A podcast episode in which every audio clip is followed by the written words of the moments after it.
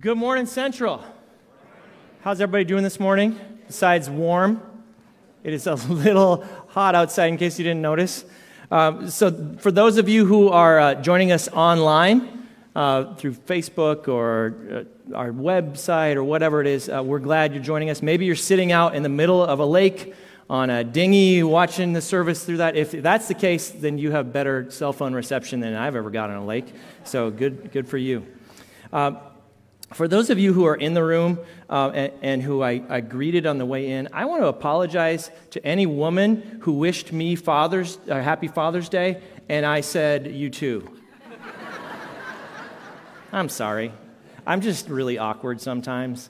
Um, like, uh, you ever, this ever happened to you where like people go for, like, you go for the handshake and they go for the fist bump, and it's like, well, or they like grab you here and a finger gets wrapped around. It's super weird. Or like they go for the bro hug and they come in high and I think they're going to give me five at an awkward angle. So I'm like, I just, it's hard.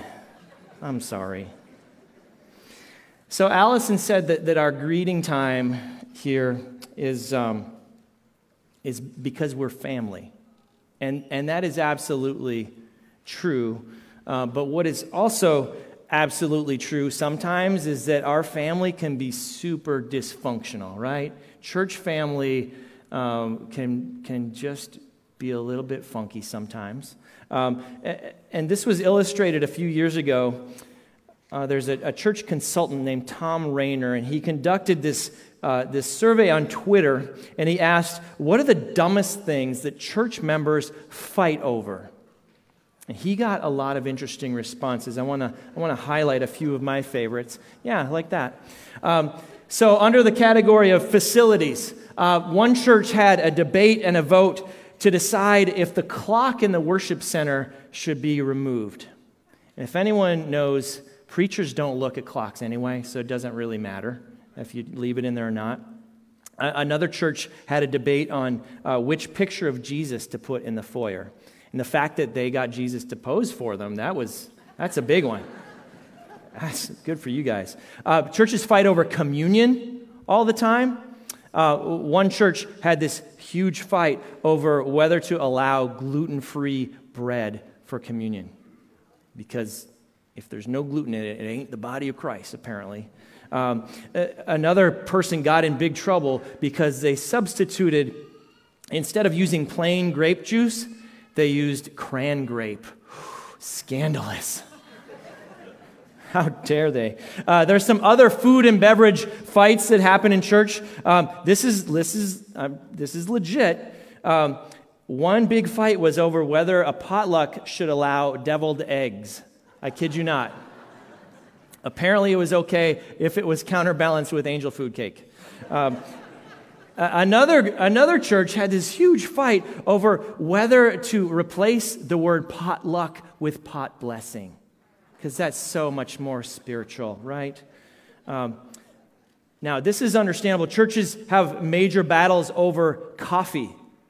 Like one church reported, members actually left when they switched the brand of coffee that they used. I'm okay with that, actually.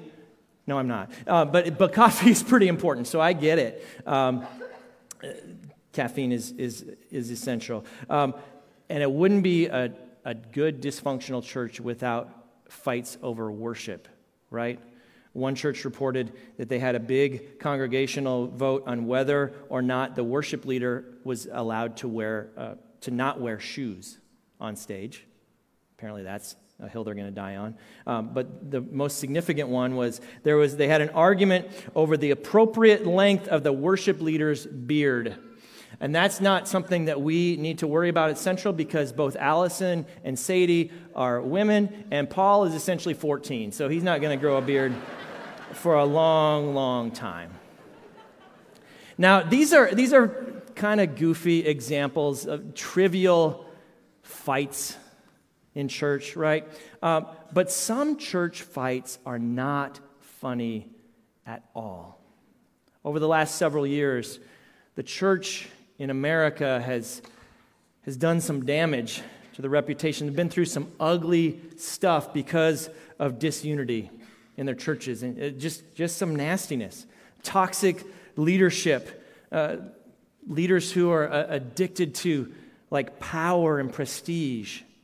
Been financial scandals, moral failures, spiritual and sexual abuse, self protection, secrecy, uh, flat out just bullying, all kinds of bad, bad things. Entire denominations dividing over sexual ethics. Uh, so the result is people who grew up in the church are disappointed, they're disillusioned, they're damaged. And so people are leaving in droves, wounded and cynical. The church has, has failed a lot of people. And, and, you'll hear about it on like big podcasts and, and news stories, the, the big name uh, mega churches like Mars Hill and Harvest Bible Chapel and Willow Creek, and, and, and the list goes on and on. But Central is not immune from these issues. It wasn't all that long ago that pride and selfishness and stubbornness and all kinds of ugly created major disunity here at Central. I'm not going to go into any details, but, but certain decisions were made that led to huge conflict, personal attacks, a lack of trust, and a flat out toxic culture. People left by the hundreds. Some of you were here during that time, most of you weren't. But the wounds are still pretty raw for some of us. Our giving dried up, so we couldn't pay our staff, we couldn't fund our missionaries. We couldn't even afford stamps to put on letters to, to say, help us. After one particularly contentious meeting one night here, as I was leaving the parking lot, I looked in the rearview mirror and I said to my buddy Jay, who was in the car with me, that building is going to make a really nice Harrisburg Middle School someday soon. I thought we were done. So that's an example of disunity, but we're going to lighten the mood a little bit here. Uh, we're going to look at an example today of unity, of what it should look like. Now, we're in the middle of a series called When, a study in Psalms. And today we're going to look at Psalm 133. So go ahead and turn. Psalm 133 uh, describes what it looks like when we are united. So, as you're turning there, uh, I want to give a little bit of background. This is considered one of the wisdom psalms that, that elevates the, the ultimate and the good over the temporal and the, the useless. Uh, it's also one of 15 different psalms of ascent meaning that as pilgrims were traveling to Jerusalem for one of the annual festivals like Passover, they would sing one of these 15 psalms. Uh, this, this one made the cut. This was written by King David, uh, but it's really short. It's only three verses long. And so uh, we're going to read this together. Go ahead and stand with me, and we will read together Psalm 133. Behold, how good and pleasant it is when brothers dwell in unity. It is like precious oil on the head, running down on the beard, on the beard of Aaron, running down on the collar of his robes. It is like the dew of Hermon, which falls on the mountains of Zion. For there the Lord has commanded the blessing, life forevermore. And now may the words of my mouth and the meditation of my heart be pleasing to you, O Lord, my rock and my redeemer. Amen. You can have a seat. So, unity can simply be defined as a state of being undivided, it's oneness. I, I conducted a wedding ceremony last Saturday, and uh, like several others I've been to, mom of the bride and mom of the groom lit the skinny little candles, and then the bride and groom took this, the smaller candles and lit the unity candle. It was a symbol of the oneness that they were entering into. It's what unity is all about. Now, now, David knew from personal experience how life in a divided family can be really rough. David had something like 18 or 19 kids, and uh, it, it, was, it was ugly. Uh, one of his sons uh, raped one of David's daughters. And then another of his sons, in vengeance, killed that son. Several of David's sons tried to usurp him from the throne. And so they tried to kill their own dad.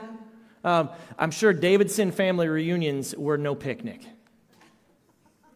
Now, uh, for several weeks this spring, uh, while our house was being remodeled, my family and I lived in a, a 900 square foot little ranch home. Um, and it, it would have been fine but the house was not move in ready. It, it needed a lot of work. The decorating motif was like early American crack house. It wasn't great. Um, uh, but so it, it, we had to remodel this house while living in it, which is no treat. Uh, and in addition to that, we also had to plan for my son's uh, high school graduation open house. That was another detail. We also had to just keep, you know, maintain our, our work for, um, for our jobs. We both work full time. And my oldest son moved home from college. We didn't have any room for him, so we ended up sleeping in a pop up camper in our, in our driveway. Um, things were not good and pleasant. I, I don't think there was any attempted murder uh, that, that, I'm aware of, but, but things were not great. But uh, I'm happy to report uh, we, we're celebrating Father's Day back in our house. Um, and, and, that's a good thing. Um, so I think it's just like good fences make good neighbors. Um, dwelling together in unity is a whole lot easier when there's actual square footage to dwell in. Now, in ancient Israel, extended families would live together in small communities with, with shared responsibilities, shared needs. Um, you don't see that very often today. Uh, but occasionally you do, like on farms. A farmer will, uh, will have like three or four sons, and uh, they'll all stick around and they'll farm together and they'll, they'll do life together, raise their kids together. My, my wife's cousins are doing that right now. Several brothers farming together. Uh, now, sometimes it doesn't always work out all that great. Um, family feuds can happen, broken relationships, all kinds of, of hurt feelings, damaged relationships. So, so when families are united, it is a big deal. It's worth paying attention to. And, and here in this psalm, David follows the principle of show, don't tell. He doesn't tell people, hey, there's, uh, here's 85 reasons why you need to be united. No, he simply demonstrates, he observes three things about unity. And uh, normally at this point, I would say, go ahead and fill in the blanks in your notes with these, these three things. Um, but here's the deal you might notice in, in your notes the blanks are already filled in. Um, so that's our Father's Day gift to you, dads. I know it's really hard and it's super hot to, to we didn't want you to have to write. Um, actually, that's not true at all. What happened was our office manager, Debbie Meyer, took the day off and things went off the rails. Uh, like dogs and cats living together, mass hysteria. So uh, we can't even, when, Dave, when Debbie is gone, we can't even print a bulletin right. So, Debbie, never leave. I'm saying this, let the record show. You have to stay here forever. Um, so, anyway, so your blanks are already filled in for you. Um, you're welcome, I guess. Uh, so here's a, a, few things that David observes. The first thing that he observes is the goodness of unity. And, and David doesn't just describe the benefits of an extended family living together. Remember, this is a psalm of ascents. So the people from the nation of Israel, from all corners of the region, were gathering together and traveling to Jerusalem in order to worship Yahweh together. And so David is describing the joy of unity of all these people together for one purpose. The original Hebrew starts out with the interjection, behold. It's like David is saying, pay attention to this. This is worth your time. Behold, how good and pleasant it is. The word good is the Hebrew word tov, and that's used in the creation story where, where God looks at what he has created and he says, It is tov, it is good. So David is saying that is how good unity is. It is like God creating the universe good. And then he says, pleasant.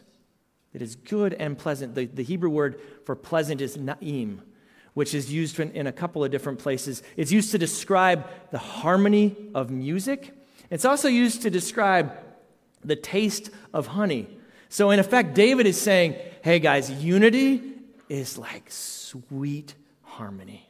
We get to experience that just now as we worshiped together. Not long ago, CEO of Facebook, uh, Mark Zuckerberg, testified before Congress and he addressed the divisiveness of U.S. politics and, and U.S. culture by uh, blaming political elites and the media environment, arguing that technology can help bring people together. However, what he didn't mention was that technology can also tear people apart.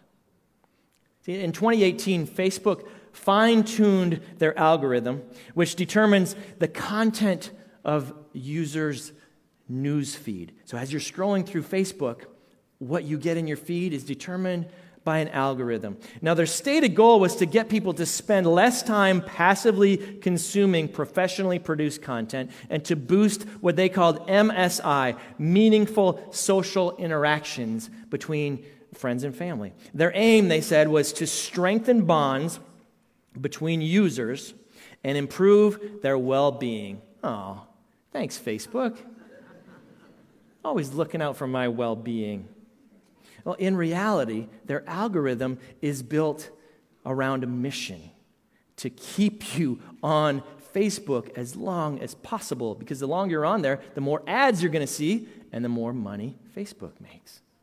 It's, it's simple. And the research indicated that the posts that really tap into uh, into people's emotions are the ones that get people to stick around. The ones that perform the best are ones that utilize and take advantage of negative primal emotions like anger and fear. A former CIA analyst and, and Facebook employee said this Right now, social media companies like Facebook profit off of segmenting us and feeding us personalized content that both validates and exploits our biases. The bottom line depends on provoking a strong emotion to keep us engaged, often incentivizing the most inflammatory and polarizing voices to the point where finding common ground no longer feels possible. So we're not having meaningful social interactions with friends and family. More than likely, we're consuming propaganda from like Russian troll farms or someplace, designed to make us afraid and angry and divided and unable to have civil discussions with people who might disagree with us. The world is divided, but the church should not be. Okay, back to our psalm. Beginning in verse 2, David uses two metaphors oil and dew. And that brings us to the second thing he describes the source of unity. Father, Son, and Holy Spirit have eternally existed in perfect unity. And they are not only the model, but God is the source of our unity. David says unity is like oil poured on Aaron's head, running down his beard and onto his robes. And what's that all about? Well, Aaron was the brother of Moses. Moses was the one who led Israel out of Egypt toward the promised land, but had 40 years in the wilderness. And during that 40 years, God implemented some social institutions, some religious ones. Um, one of them was how to properly worship Yahweh. And so Aaron, Moses' brother, was the first high priest of Israel. And we read about his commissioning in Leviticus chapter 8. It says, Then Moses took the anointing oil and anointed the tabernacle and all that was in it and consecrated them. And he poured some of the anointing oil on Aaron's head and anointed him to consecrate him. Anointing the high priest with oil was symbolic of God's Spirit poured out on him, God's presence and power, equipping the high priest to do God's work, to accomplish God's purposes. Now, this anointing oil was probably olive oil mixed with some other spices and, and herbs or whatever. Um, but when it was poured on his head, it wasn't just a little dab behind the ears or a little on the scalp to get rid of uh, his psoriasis or something like that. No, it was poured out in abundance flowing down from his head to his beard onto his robes and symbolizing the source of unity. And then David says, Unity is like the dew from Hermon flowing onto the mountains of Zion. Mount Hermon is uh, the tallest mountain in Israel. It's the, it's the only snow peaked mountain in the region. There's actually a, a ski resort there now. Um, but Mount Hermon was known for its precipitation, for being lush. Now, here's the catch though it was 120 miles north of Jerusalem, so it wasn't literally feeding uh, the mountains of Zion with dew, but it's just imagery that David uses to represent life flowing from on high. He's saying, hey, it would be so amazing to have the dew from Mount Hermon here on dry, dusty Mount Zion. Now, to people living in our culture, we, we don't realize the significance of, of oil and dew. And somebody, after the uh, last service, pointed out that they're literally talking about oil and water. And oil and water don't mix, right? And so there's probably, it's probably not uh, insignificant that somehow we find unity in the midst of things that, that seem like they don't go together. Uh, we, we think of it like, all right, so oil, yeah, oil is something you cook with. And Mountain Dew is what gets you through finals week, right? Uh, but to ancient Israel, both oil and dew were important. They represented God's blessing, God's provision. They start from on high and they flow down below, symbolizing that God is the source. See, unity doesn't need to be created or established, unity already exists. It is a gift from God, but it needs to be valued and maintained. Because the Lord is the source of unity, we have got to be united around Christ, around the gospel. I love what A.W. Tozer says. He says, Has it ever occurred to you that 100 pianos, all tuned to the same fork, are automatically tuned to each other? They are of one accord by being tuned not to each other, but, but to the standard to which each one must individually bow. So 100 worshipers meeting together, each one looking to Christ, are in heart nearer to one another than they could possibly be were they to come in unity, focused not on God, but on trying to work things out on their own among each other. So, what is, what is he talking about here? I don't know if any of you are musically inclined, um, and I'm sure this is a, a, a, probably a redundant tool. It's not used anymore, it's been replaced by something electronic, but this is a tuning fork. And so, uh, piano tuners and other instrument tuners would use this as the standard with which they would tune a multitude of instruments. So, in theory, if thousands of instruments are tuned to this one tuning fork, they are in tune with each other. Let's see how it works. This is, I think this one is, is low C, if I'm not mistaken. Let's see if we can uh, make this work here. There it is.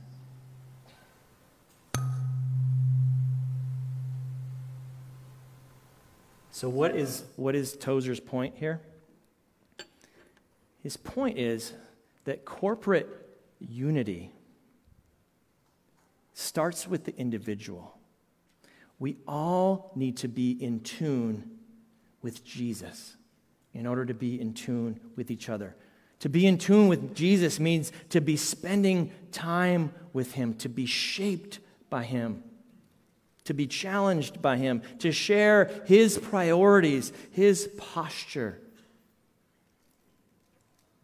Now, in the book of Ephesians, Paul spends three whole chapters essentially describing what we were like before coming to Christ and what we're like now, how good and great God is. And he essentially says, hey, if salvation is so incredible, maybe you should live like it.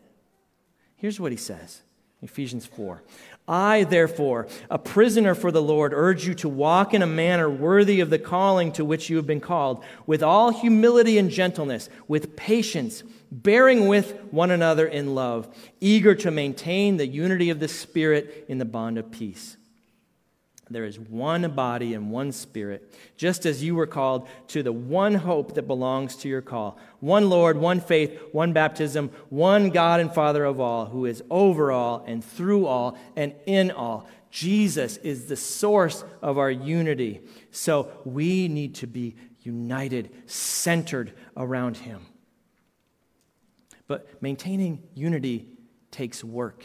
This passage says to bear with one another. That, that simply means you got to put up with each other. You got to you got to be united with people that are hard to love. People that you disagree with, people that get under your skin. That's what the church is all about. Now, after expressing the goodness and the source of unity, David ends the psalm describing the result of unity. For there the Lord has commanded the blessing, life forevermore. Jesus offers abundant life, but we can't experience this life if we're divided. Back all those years ago, when it, it looked like Central was going to have to shut our doors, the Lord brought us to our knees. And through repentance and faith, through humility and patience, and honestly, through a, a, lot of hard work, we became united around the person of Jesus, around his gospel and his mission. The church elders called people to a new standard, saying, We are not a country club, we are going to be a field hospital for the spiritually wounded. They called people to be in tune with Jesus. Uh, we brought this new level of commitment to each other, a reliance on prayer, brought in some new staff, and God brought life. It was a beautiful thing. We saw believers grow in their faith. We saw people fall in love with Jesus for the first time and commit their lives to Him. But we can't experience this abundant life if we're divided. And we certainly can't offer it to other people. In the Garden of Gethsemane, Jesus prayed for his disciples. Here's what he said I pray that they will all be one, just as you and I are one as you are in me, Father, and I am in you. And may they be in us, so that the world will believe you sent me. I have given them the glory you gave me, so they may be one as we are one. I am in them, and you are in me. May they experience such perfect unity that the world will know that you sent me and that you love them as much as you love me. The result of unity is lost people coming to know Jesus. We live in a world of hatred and division, and Christians need to stand out from that culture. We need to have different priorities, a different demeanor about us. The fruit of the Spirit should be so evident in our lives, and our love for each other should be attractive to outsiders. It should be good and pleasant. It should make people sit up and take notice for the right reason. See, you can't get in the muck and be a jerk and expect to win people to Christ. New Testament scholar Klyne Snodgrass says this Unless we evidence unity, our witness does not deserve to be heard. Jesus' plan to save humanity relies on his followers, on his church. It relies on us. The church is the hope of the world because it points people to Jesus. But we can't point people to him if we're pointing fingers at each other. Now, just one area of clarification in case there's any misunderstanding. Uh, here's what unity is not unity is not uniformity. Not at all. This, this is not a church where everyone looks the same and acts the same and thinks the same. I, I don't want it to be. That would be boring and sad. You don't, you don't sing the same note in order to harmonize. You sing different notes. You just have to be singing the same song. So, people in this room come from different cultures, different family backgrounds, different political leanings, different financial situations. And yet, we can still be united in our commitment to Christ and his mission. J.D. Greear says this Unity is people with different perspectives and preferences who find a larger uniting hope in Jesus. Unity is having the same conviction about the gospel and the same understanding about its importance, and then attempting to think about everything else in line with that. Most of our differences here at Central are not theological, they're cultural. They shouldn't be held at conviction level because we need to be way more committed to Jesus than we are to culture. Now, I'm not saying we should all just sit here and mindlessly sing kumbaya, never disagreeing with anything that is ever said. In fact, I really hope that in the next year you hear some really challenging things from this stage that you hear some things that make you uncomfortable, that make you question what you believe. I hope there are issues addressed from this stage that, that, that represent a divergence of views that are maybe even controversial. Can you imagine? So we can wrestle with these issues together. Now, if we do bring up touchy issues, controversial topics, it's not to be divisive, it's to make disciples. It's to teach you how to examine the scriptures for yourself, how to listen to the Holy Spirit, how to grow into the image of Christ as you seek unity in the midst of diversity. It's to hang in there and have real, hard, grace and truth filled conversations with people that you disagree with. That is what family is all about. That's unity. Now, I'm not saying this because I think there's currently a problem with unity here at Central. There, there isn't, as far as I know of. But I am saying it as a warning. Because I, I, it is obvious that God is doing incredible things here. I, I could preach a whole sermon on all the things that I have seen God do all the lives he has changed, the things that he is working on and through here at Central. And that's awesome. But it also makes the evil one pretty mad. And he will do whatever it takes to divide and conquer. So we need to pay close attention to maintaining our unity so that we can continue to see God use us to declare the gospel, to have Him change lives, and to equip us to help you share the love of Jesus with your relational world. That is what is at stake. when I, when I see my kids getting along, it, it doesn't happen very often, but when I see them getting along, I love it. I just sit back in gratitude and relief, honestly. When we, as God's children, dwell together in unity, it is good and pleasant, not just for a, a watching world, not just for us to experience. It is good and pleasant in the eyes of the Father. He receives great pleasure when we are united for His glory. Now, maybe you're here today and you're not exactly dwelling together in unity.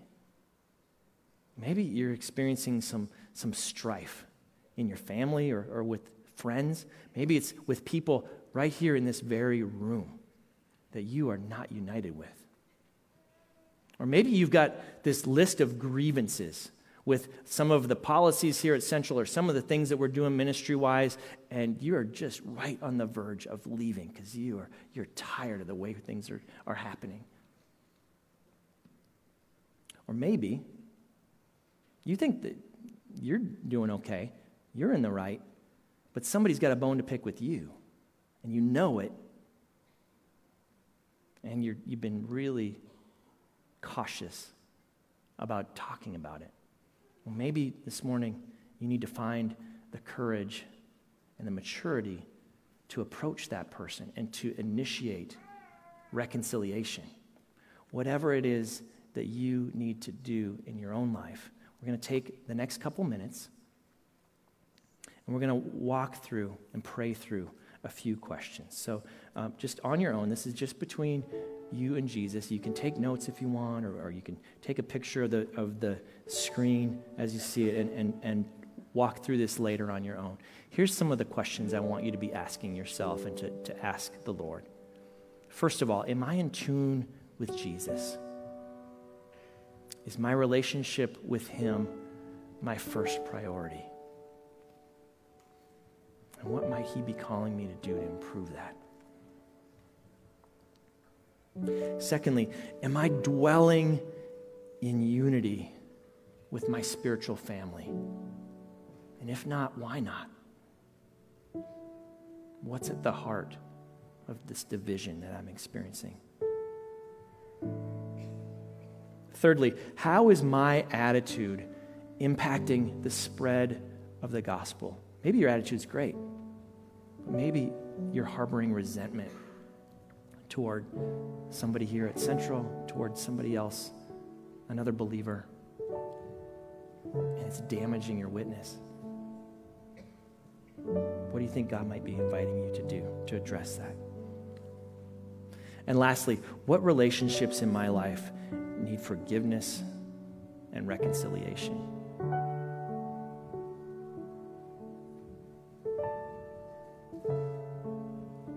Let's pray together. Lord Jesus, we need you. We need you to give us courage and wisdom to do the hard work of unity. Lord, you are the source. This can't come from just bearing down and trying hard. Lord, make us one for your glory. In Jesus' name. Hey, before you go, um, there will be people down front here to pray with you about any issues that you might be going through. Maybe the issue is you don't know how, how to breach this unity gap. You, are divided and, and you just need some, some wisdom. Come down front. Maybe, maybe none of this stuff is making sense to you because you're not a member of God's family. If that's the case, go ahead and mark that on your communication card. If you want to know what it means to be adopted by God to be a member of this dysfunctional family, we would love to welcome you to the family. Whatever it is, do the hard work of engaging with the Lord this week. Now, go ahead and stand, and we'll make Romans 15 our benediction today.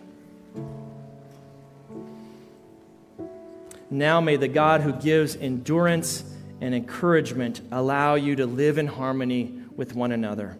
according to the command of Christ Jesus, so that with a united mind and voice, you may glorify God, the Father of our Lord Jesus Christ. Amen. Have a great week.